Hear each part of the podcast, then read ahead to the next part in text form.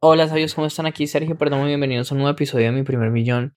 Y el episodio de hoy es algo más vivencial, de pronto es contarles de mi experiencia en el mes de junio, porque pasaron muchas cosas, o sea, contraté un vendedor nuevo, contraté otra persona que me está ayudando, que es como mi mano derecha, como que el negocio empezó a crecer, pude pagar mis gastos sin ningún problema, pero a medida que tu negocio crece, empiezan a llegar otras, digamos, como, diríamos, como otros retos, ¿no? Y que y me parece súper genial hablar de todo eso. Y son muchas cosas las que quiero compartir, entonces empecemos.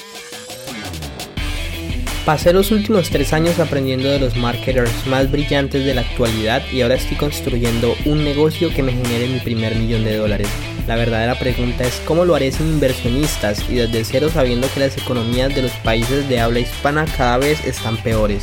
Este podcast está aquí para darte la respuesta. Sígueme mientras aprendo, aplico y comparto nuevas estrategias de marketing para escalar mi negocio online utilizando solamente redes sociales, embudos de ventas y publicidad paga. Mi nombre es Sergio Eduardo Perdomo y bienvenidos a mi primer millón. Lo primero que quiero empezar compartiendo es el tema de encontrar a un cliente que tenga dinero. Definitivamente el mensaje de ventas es tan importante, la forma como comunicas es demasiado importante. No es lo mismo llegarle a una persona que apenas está empezando a hacer algo o a una persona que tiene dinero y quiere más. O sea, en todos los nichos, independientemente de que sea tu programa, siempre, siempre, siempre llegale a alguien con dinero. Si háblale a alguien con dinero. El domingo pasado hicimos un webinar a personas con dinero y el tipo de personas que llegaron, valga la redundancia, al webinar que se inscribieron, fueron muy diferentes a lo que nosotros estamos acostumbrados y son personas como que tenían más capacidad de poder invertir.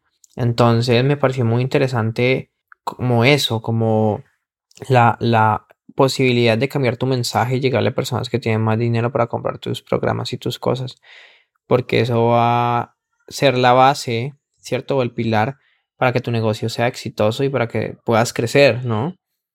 Y digamos que yo hago dos webinarios, uno los jueves y otro los domingos, y eh, la calidad de personas que llegan es diferente y me pareció espectacular. Lo segundo que aprendí es el tema de la publicidad. O sea, mis costos de publicidad se dispararon horrible el mes pasado y apenas todos estos días estaba intentando controlarlo para que vuelva a bajar. Y me pareció muy interesante que con las estrategias adecuadas lo logré hacer. Y ahorita eso me va a dar muchísimo más aire para poder pues llegarle a más personas y generar más llamadas, ¿no? Pero el tema de la publicidad es importante porque si es muy caro la publicidad, me está saliendo en 3, 4 dólares por registro, pues eh, iba a ser muy caro también conseguir prospectos. A mí cada llamada me está costando en promedio unos 150 dólares y nosotros cerramos un 40-50%, entonces cada venta me sale como en 300 y pico de dólares. Así que lo importante, que es como un ¿qué? 30% del valor de mi programa, porque mi, mi programa más económico está en mil dólares, sí. ¿Qué más te puedo contar que aprendí este mes? Es importante definir metas y dejar tener muy claro, o sea, tipo con mi vendedor es, si vos vendes tantos cursos este mes, te doy tantos, si vendes tantos otros, te doy tantos otros, sí, o sea, de comisión, de porcentaje de comisión, incentivos que hagan que las personas pues quieran trabajar más. Lo mismo también con campañas, qué campañas de marketing, qué campañas de ventas se pueden hacer al interior del negocio cada mes para potenciar las ventas y vender los programas que tenemos que vender. Sí, pero siempre es importante tener una meta clara, saber hacia dónde vamos y empezar a darle. Sí.